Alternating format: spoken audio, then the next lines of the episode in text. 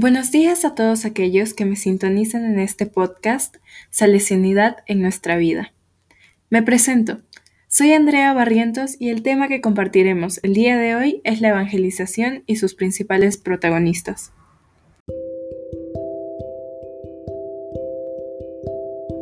La Iglesia continúa desarrollando la misión de Cristo, impulsada por el Espíritu Santo y acompañada de varios personajes que dieron a conocer su importancia en el mundo, enlazando así lo divino y lo humano. Necesitamos una nueva evangelización y estamos aquí para conocer cómo fue que algunos cristianos evangelizaban sus espacios.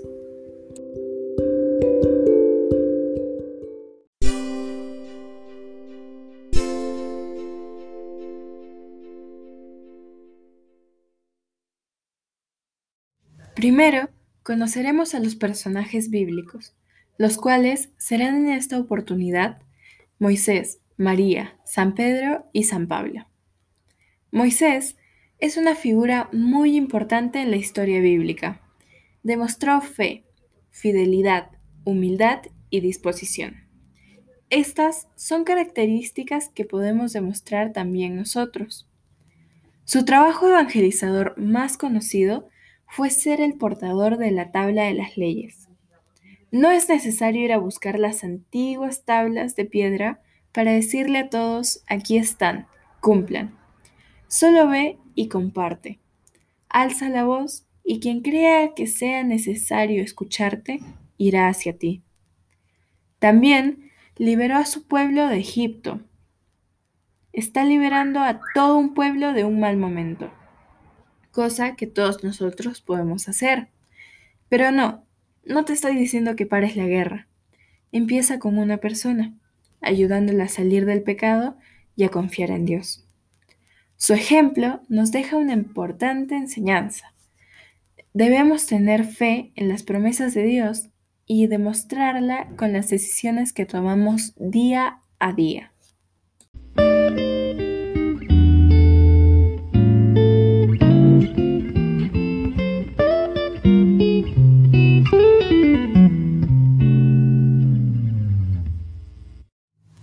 Virgen María es una mujer evangelizadora por donde la veas, llevando al Mesías y anunciando la buena nueva.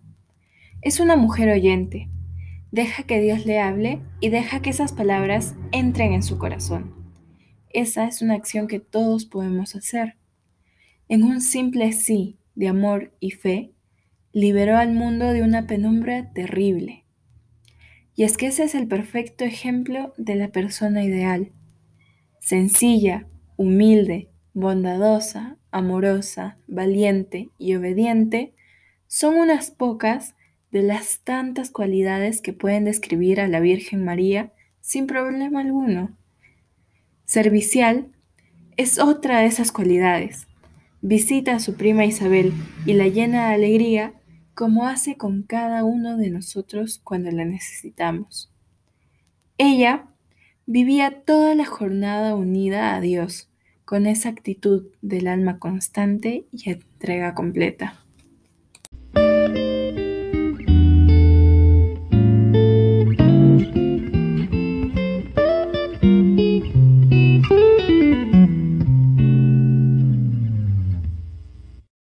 San Pedro y San Pablo como todos sabemos, fueron los fundadores de la Iglesia de Roma.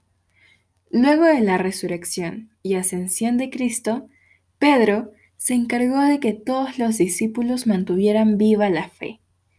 Nosotros, ¿qué podemos hacer? Mantener la fe en nuestras comunidades, familias y vida cotidiana. Pablo pasó el resto de su vida predicando el Evangelio sin descanso. Tomando su ejemplo, nosotros podemos predicar y dar a conocer la palabra del Señor a quienes aún no lo conocen o a quienes no le prestan atención a su vida religiosa. Pedro era sencillo, generoso e impulsivo en sus intervenciones, y fue el hombre elegido por Cristo para ser la roca de la iglesia. Pablo era una persona justa, templada y llena de sabiduría. Es reconocido como el apóstol de los gentiles y es un modelo de evangelizador para todos los católicos. El Papa Benedicto XVI los llamó patronos de Roma y representantes del Evangelio. También dijo que son la versión contraria a Caín y Abel, ya que mientras la primera pareja bíblica de hermanos nos muestra el efecto del pecado por el cual Caín mata a Abel, Pedro y Pablo, aunque son muy diferentes uno del otro, y a pesar de que no faltaron conflictos en su relación, han constituido un nuevo modo de ser hermanos. Ellos defendieron con su vida el Evangelio, y eso es lo que todo cristiano debe hacer.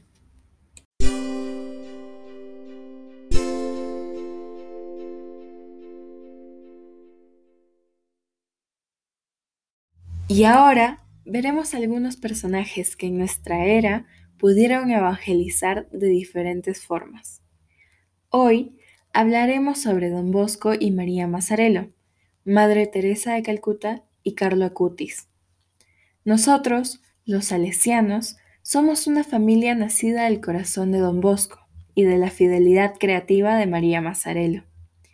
Don Bosco, a los nueve años, tuvo un sueño que le reveló su misión, la educación de los jóvenes. María Auxiliadora era quien le hablaba en ese sueño. Tú ves que le sucede a estos lobos en que se convierten en corderos. Tú lo harás por mis niños, yo seré tu maestra. Maín era una chica alegre, sencilla, amable, fuerte, entusiasta y muy trabajadora. Ayudaba a su madre en las tareas de la casa y trabajaba con su padre en la viña.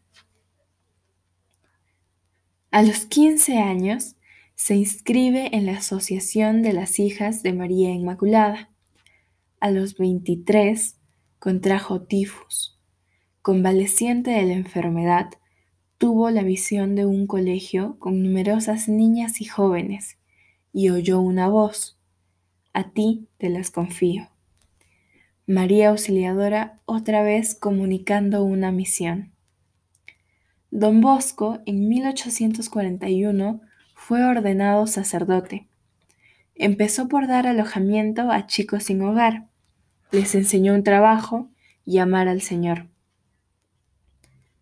La congregación Salesianos fue fundada en 1859 y el Instituto de las Hijas de María Auxiliadora en 1872.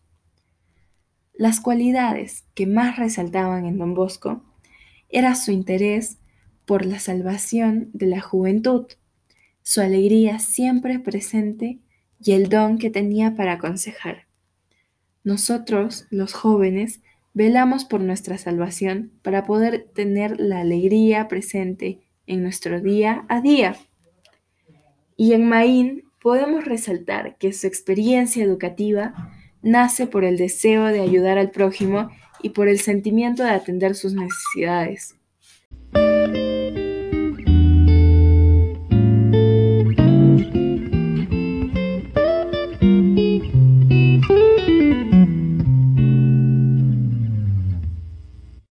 Madre Teresa de Calcuta fue una persona con grandes cualidades morales, que la llevaron a ser una persona humanitaria bondadosa, misericordiosa, compasiva y defensora de los pobres e indefensos.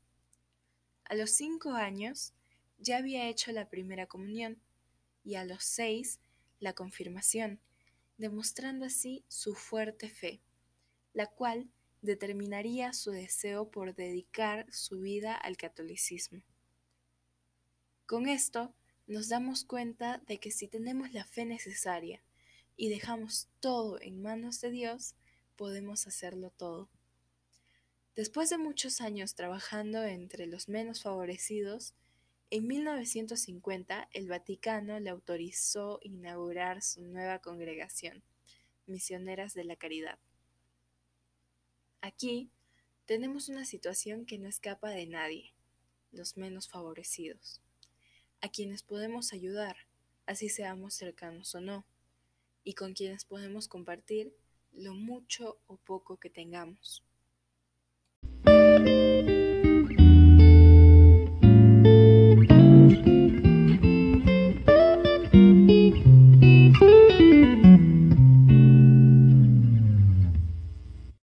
Carlo Acutis era un joven que se acerca mucho más a nosotros si de fecha estamos hablando. Nació en 1991 y era un aficionado de la programación informática.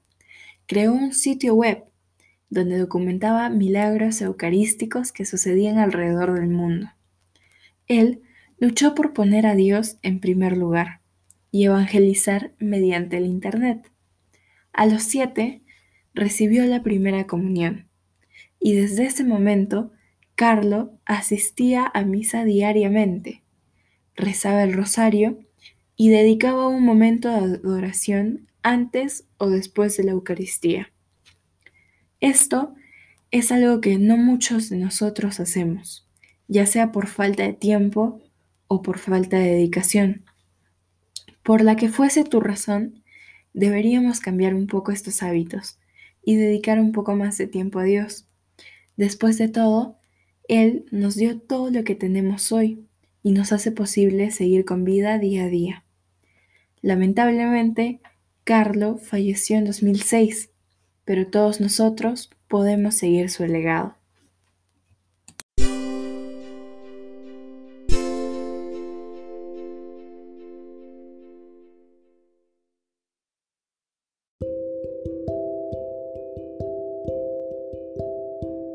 Ahora que ya conocemos cómo se evangelizaba antes, pregúntate, ¿cómo puedes hacerlo tú ahora? Puedes ser el siguiente evangelizador, piensa en eso. Gracias por haber escuchado hasta este momento. Espero te haya gustado el tema y esperes por otro episodio de este lindo podcast, Salesianidad en nuestra vida.